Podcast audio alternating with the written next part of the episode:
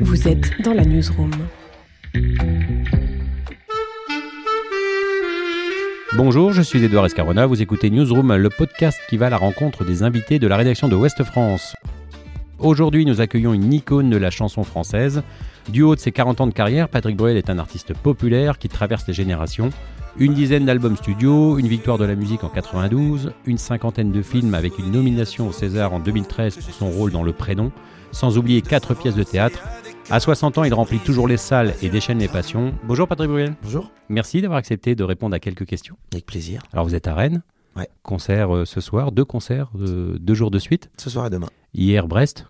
C'est complet partout, c'est de la folie. On peut dire ça comme ça. Comment vous vivez cette tournée? C'est assez exceptionnel. Merveilleusement bien. C'est au-delà des espérances, forcément. Déjà, on a été heureux de savoir dès le mois de juin que ça serait, que ça serait plein. Il fallait ensuite que l'album soit à la hauteur et que le spectacle soit à la hauteur de l'attente. Et on a fait tout ce qu'il fallait pour. Et aujourd'hui, on a un spectacle de grande envergure euh, et à la fois qui, qui garde un côté très, très intime avec beaucoup de proximité et en même temps des, une scénographie très grand, grandiose qui va, qui va, j'espère, continuer à, à surprendre et à plaire aux gens tous les soirs comme c'est le début, depuis le début de la tournée. C'est phénoménal ce qui se passe. Alors, vous avez- ça vous surprend cette fidélité du public Euh, 40 ans après vos débuts? On, peut toujours être. euh, Putain, tu m'as tué là. on, peut, on peut, on peut, on, on ne peut qu'être surpris. Euh, On peut, on peut légitimement pas s'attendre à, à ça. On peut pas s'attendre à non seulement la fidélité d'un public, mais au renouvellement générationnel euh, euh, qui s'opère là. Parce qu'aujourd'hui, d'avoir des, des 15-30 ans devant moi euh, en masse, des hommes en masse, et ces femmes qui étaient là il y a, il y a 20 ans, ou il y a 25 ans, et, et qui viennent signifier euh, qu'elles n'ont rien perdu de leur énergie de leur voix. Euh, tout ça fait bon ménage et c'est juste exceptionnel. Aujourd'hui, c'est quelque chose que vous assumez facilement, cette, cette- ce lien fort avec le public? Le, le lien est jamais descendu. Voilà, il y a, a peut-être une manière de l'exprimer qui est un poil différente et encore, suffit de voir les concerts tous les soirs. Puisque dès la première chanson, on est au rappel et que ça n'arrête pas pendant deux heures et demie, avec un public qui est très volubile et très, très expressif.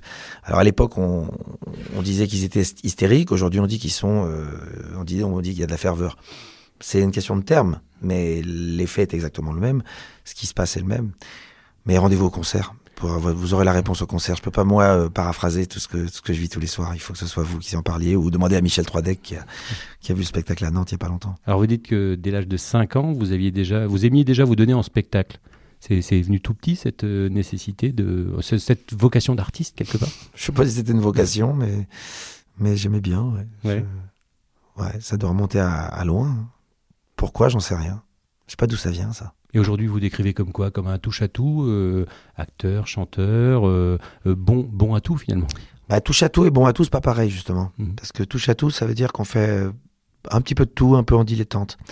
Moi, je fais rien en dilettante. Je fais tout à 100%. Donc, ça me prend du temps, de l'énergie, euh, de, beaucoup d'exigences, euh, de réussir à faire, d'être acteur à 100%, d'être chanteur à 100%. Quand j'ai décidé de jouer au poker, je suis allé jusqu'au championnat du monde, euh, jusqu'au titre, parce que je voulais le faire à 100%.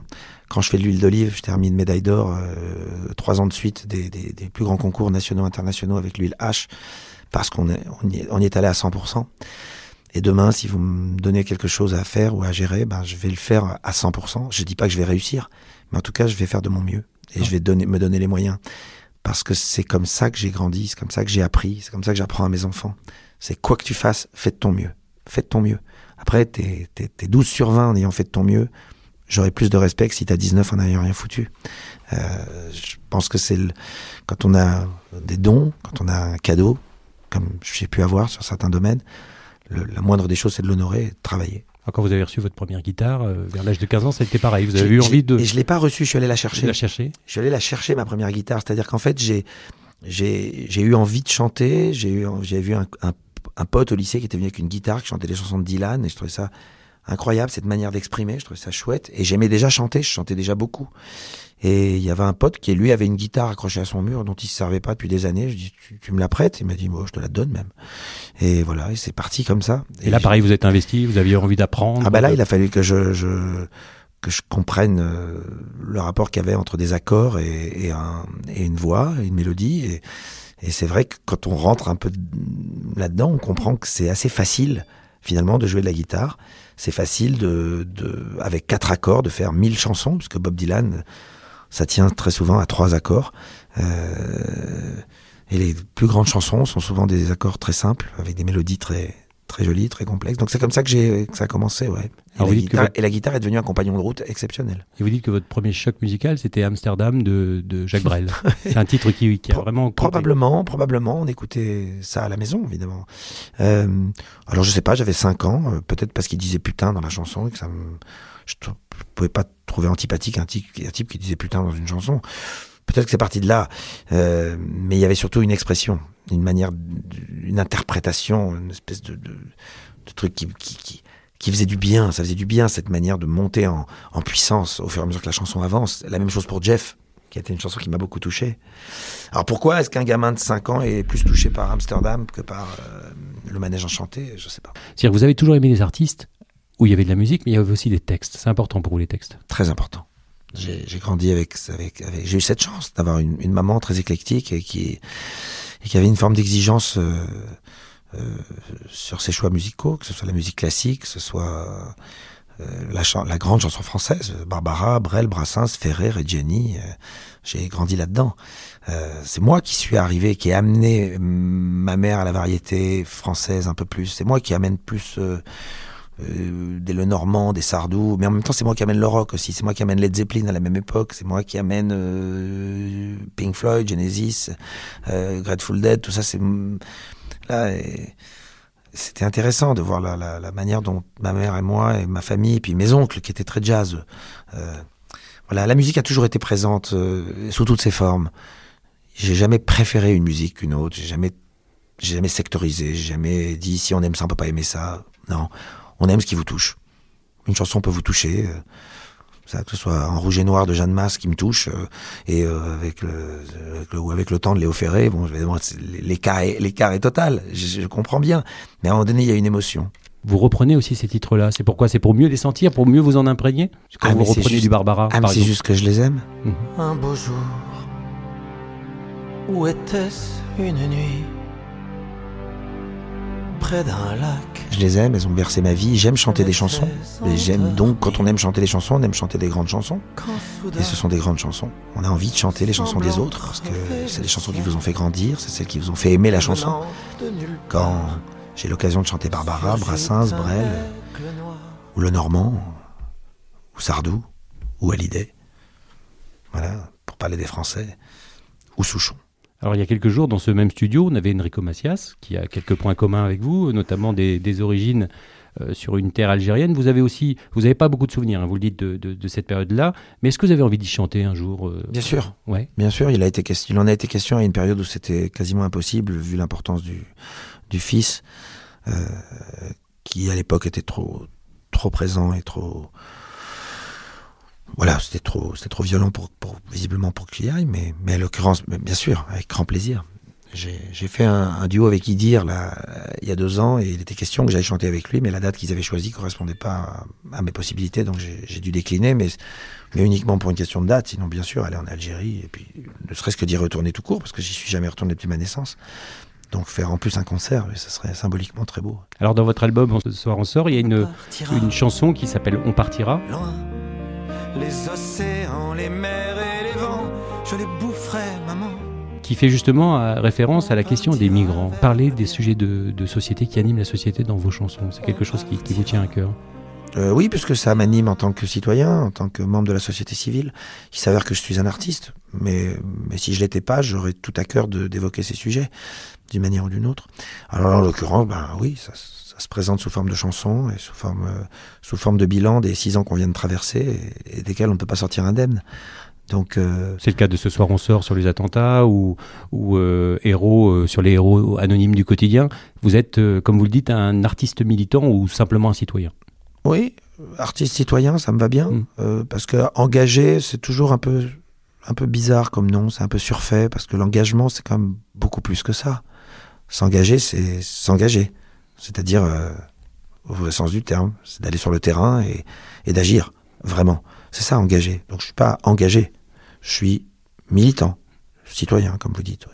Et quand vous voyez justement cette- ces migrants, ces, ces gens sur, sur les routes qui, qui fuient euh, des guerres, euh, des, des- des conséquences euh, du réchauffement climatique, c'est quelque C'est chose. rien à côté de ce qui va se passer. Mhm. C'est-à-dire que ce qu'il faut se dire aujourd'hui et que tout le monde, est en train de, prendre peur euh, sur, ce, qui s'est passé, sur cette, grande migration à laquelle on a assisté, et à laquelle on assiste. Mais c'est rien à côté de ce qui va se passer avec le réchauffement climatique dont vous parlez dans les 30 ans à venir, où l'Afrique sera totalement impraticable et où là, vraiment, il y aura une vague. Donc il faut s'adapter à ça. Et puis arriver à, quelles que soient les circonstances et quelles que soient les difficultés, et, on n'est pas là pour euh, se substituer à la pensée des, gens, mais en l'occurrence, expliquer que 99% de ces gens euh, fuient un pays en guerre et fuient, fui la mort, sont partis pour ne pas mourir. C'est juste ça. Donc quand ils arrivent à nos portes, à nos frontières, euh, il y avait la manière. Je ne pense pas qu'on ait mis vraiment la manière. D'autres l'ont fait. Peut-être que nous, on l'a pas assez fait. Et que. Après, c'est un débat sans fin. Mais. À un moment donné, on n'a pas le choix. Puis on n'a pas une réputation de, de, de terre d'asile et, et- et des droits de l'homme pour, pour rien. Donc il faut il faut l'honorer. Alors ce qu'on ne mesure pas toujours, c'est la, la, la déchirure que peut représenter euh, la rupture avec sa, sa propre Oui, terre, le déracinement, bien le sûr. déracinement. Vous, vous êtes très attaché, et vous, et vous le montrez notamment dans vos concerts, à la France, aux Français, à ce peuple.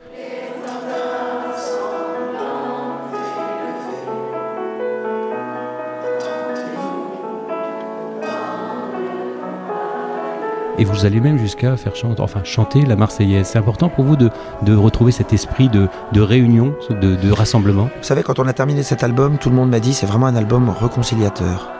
Je m'en étais pas rendu compte en faisant l'album. Quand on finit le spectacle, tout le monde me dit c'est un spectacle qui réconcilie les gens. Je m'en étais pas rendu compte en faisant le spectacle.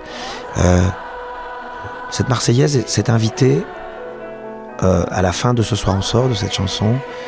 Euh, chanson écrite au moment des attentats, mais la Marseillaise est arrivée bien plus tard. Elle est citée dans la chanson, mais elle n'était pas chantée à la fin. Elle a été chantée à la fin quand je l'ai créée pour la première fois sur la base de Rochefort où je chantais pour les militaires euh, français.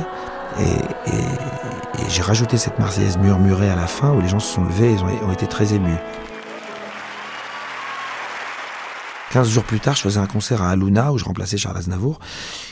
Là, c'était devant 20 000 personnes.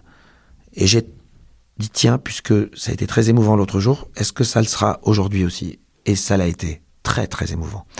Du coup, j'ai décidé de raccrocher la chanson, enfin, l'hymne national à la chanson. Et, et pendant les concerts, elle, est, elle arrive doucement, elle est murmurée, dans un immense respect, mais avec une envie significative et signifiée par les gens de se raccrocher aux valeurs de notre République, d'avoir envie d'être ensemble, d'avoir envie de partager ce moment, d'avoir envie de dire la Marseillaise n'est plus uniquement l'apanage d'un mouvement d'extrême droite, mais elle appartient à tous les Français. Elle est à nous, est à vous, est à moi, elle est à ceux qui sont dans la salle et ceux qui chantent et ceux qui murmurent cet hymne devant un enfant qui tient un drapeau en noir et blanc le soir des attentats du Stade de France en silhouette et ce drapeau à la fin devient bleu blanc rouge sur la dernière note. Et cet enfant en silhouette, il s'avère qu'en plus, c'est mon fils, puisqu'il était dans le Stade de France ce soir-là, en silhouette. Alors vous êtes un artiste euh, rassembleur. Ces derniers mois, euh, des artistes euh, rassembleurs comme Johnny Hallyday ou Charles Aznavour ont disparu. Quand on cite les artistes français qui sont des symboles, Patrick Bruel revient très souvent. C'est une responsabilité quand même. Je le prends pas tellement comme tel. Je ne m'inscris pas dans, trop là-dedans. Je- J'entends ce qu'on dit. Je, je suis parfois très touché par, euh, par quelques analogies. Je suis très touché par, euh, cette idée de passation de pouvoir, euh, si tant est que ce soit un pouvoir, hein, de passation de flambeau peut-être, comme l'a exprimé Chenu à, chez Drucker l'autre jour. J'étais- évidemment touché. Euh, mais je pense pas qu'il y ait de place à prendre. On a la place qu'on a, on est là où on est, installé par les autres évidemment, par le public essentiellement, par les médias aussi un petit peu, par le métier, mais surtout par le public. Et, et on avance. On avance à côté des, des gens, parfois, certains arrêtent leur route, on continue la nôtre, mais c'est pas pour ça qu'on vient se mettre dans, dans ce qu'était leur route. Je, je, il n'y aura pas d'autre Johnny Hallyday, il n'y aura pas d'autre Charles Aznavour. Il n'y aura pas. Il y aura des gens qui avancent. Euh, mais quand on parle de chansons françaises et de position, je dis mais parlez-moi de Alain Souchon, euh, de Francis Cabrel, de Jean-Jacques Goldman, de, de, de tant d'artistes. Et ce qui vous réunit beaucoup, c'est la scène, c'est la rencontre avec le public, c'est les concerts que vous vivez actuellement. Ce que vivait Johnny, ce que vivait Charles Aznavour. Ah, c'est pour ça qu'on est là. C'est pour ça qu'on est. Moi, je fais ce métier pour ça. J'écris des chansons, je, je, les enregistre, je fais de la promo, je fais le tour de France, je viens à la radio, je parle avec vous, je, fais, je passe une journée merveilleuse ici, Ouest France. Pour moi, c'est un honneur énorme. C'est pas de la flagornerie, je suis dans le plus grand journal de France, on me confie, euh, on me consacre une journée, on me demande d'être rédacteur en chef de ce journal, de parler avec vous, de rencontrer des lecteurs, d'occuper de, un peu le terrain. Vous pouvez vous passer de moi, euh, et moi aussi, mais c'est un honneur que de que d'être ici aujourd'hui, vraiment, c'est un honneur. Je suis très content. Et donc tout ça, c'est pour une seule raison à l'arrivée, c'est pour arriver au rendez-vous de ce soir parce que c'est la seule chose qui compte. C'est ce rendez-vous qu'on a avec les gens qui, depuis 35 ans, je sais pas combien d'années, euh, c'est jamais démenti. Il n'y a jamais une salle qui n'a pas réagi plus fort que la veille. Enfin, plus, pardon, il n'y a pas jamais une salle qui a réagi moins fort que la veille. Ça continue, ça monte sans arrêt. Il y a une relation qui s'est installée, il y a un code qui s'est installé. Si vous voyez le concert, et j'espère que vous allez venir voir le concert, parce que tout ce qu'on dit là ne prendra sens qu'avec la vision du, concert, vous allez voir quelque chose d'unique entre un artiste et un public. Franchement, j'en ai vu des concerts, j'ai vu beaucoup de concerts, j'ai vu des concerts bien supérieurs aux miens, euh, techniquement, à tous les niveaux. Euh, on parle pas du tout, on n'est pas sur ce registre-là. Mais dans la relation au public, je crois que j'ai rarement vu ça. Alors on est à Rennes et je voudrais pas finir sans, vous titiller un peu sur le football et la Coupe de France. Alors avant ça, je vous titille sur Rennes. avant le foot. Moi, je vous titille sur Rennes. Vous êtes une ville résolument musicale qui a fait naître des milliers d'artistes ici avec des, des, des, des, générations. Vous avez, vous avez des festivals, vous avez les, les plus grands festivals qui soient, vous avez les transmusicales et vous n'avez pas de salle à la hauteur. Pour une ville comme Rennes, avec le public que vous avez et les artistes qui passent tous ici, il faut que vous ayez une salle. Il faut une arena à Rennes, une arena Zénith, je sais pas comment vous appellerez ça. Elle est prévue. Ben, il faut falloir vraiment qu'elle soit, qu'elle soit construite là. Parce qu'on aurait bien aimé, nous, ce soir et demain, rentrer tout notre matériel. Et on n'a pas rentré tout notre matériel. Donc à Rennes, ce soir, ils n'ont pas le même spectacle qu'à Nantes. Et c'est dommage. Bon, par contre, on a un beau stade avec une équipe de foot. Vous avez une équipe de foot euh, magnifique, valeureuse, un entraîneur euh, touché par la grâce et une équipe qui a envie. Et quand une équipe a plus envie qu'une autre, elle gagne. Donc c'est comme ça que les Anglais viennent de nous faire une démonstration. Quatre équipes sur les deux finales des Coupes d'Europe. Là, c'est parce qu'ils avaient plus envie que les autres. Tottenham avait plus envie qu'Ajax, Liverpool avait plus envie que Barcelone, et, et, et, c'est comme ça. Rennes avait plus envie que Paris. Paris a laissé ses dernières, euh, ses dernières, ses dernières euh, forces et, d'énergie et d'envie et d'enthousiasme dans cette dans ce désastre euh, contre Manchester. Derrière ça, c'était difficile de remonter psychologiquement. Et puis, il faut savoir que Paris rencontre des équipes qui, quoi qu'il arrive, jouent le match de leur vie parce qu'ils jouent la meilleure équipe de France. Donc, ils veulent, ils ont à cœur de la battre. Quand il s'agit en plus d'une Coupe de France et quand il s'agit de Rennes, qui attend depuis si longtemps, depuis 71 pour gagner une Coupe de France. Et quand je pense à cette Coupe de France euh, de Rennes en 71 où j'étais sur mon lit en train d'écouter la demi-finale Rennes-Marseille euh, euh, au stade de la route de Lorient à l'époque. J'avais 11 ans et je voyais, j'ai vécu ce match de manière incroyable et donc j'étais évidemment pour Rennes à la finale contre Lyon. Ça m'a touché que les Rennes gagnent ce match. Je vous dis la vérité, ça m'a touché. Ça m'a touché parce que vous étiez sur scène à Nantes. Hein. J'étais sur scène à Nantes et j'ai annoncé le, score à la fin du, du, du enfin 2-2 euh, parce que je suis sorti de scène à ce moment-là. Mais très franchement, euh, on n'aime jamais perdre une finale quand on est supporter d'un club, mais on est proportionnellement quand même très content parce que euh, les Rennais en avaient besoin. Euh, et puis ça ponctue une belle saison. Et c'est super. Bravo. Bravo et bonne route en, en, Coupe d'Europe parce que ça s'arrête pas là maintenant. Merci beaucoup, Patrick Merci vous. On se dit pas rendez-vous dans 10 ans. On non, avant, avant. Avant, je crois. Ce soir au concert. Super. Merci beaucoup. Merci.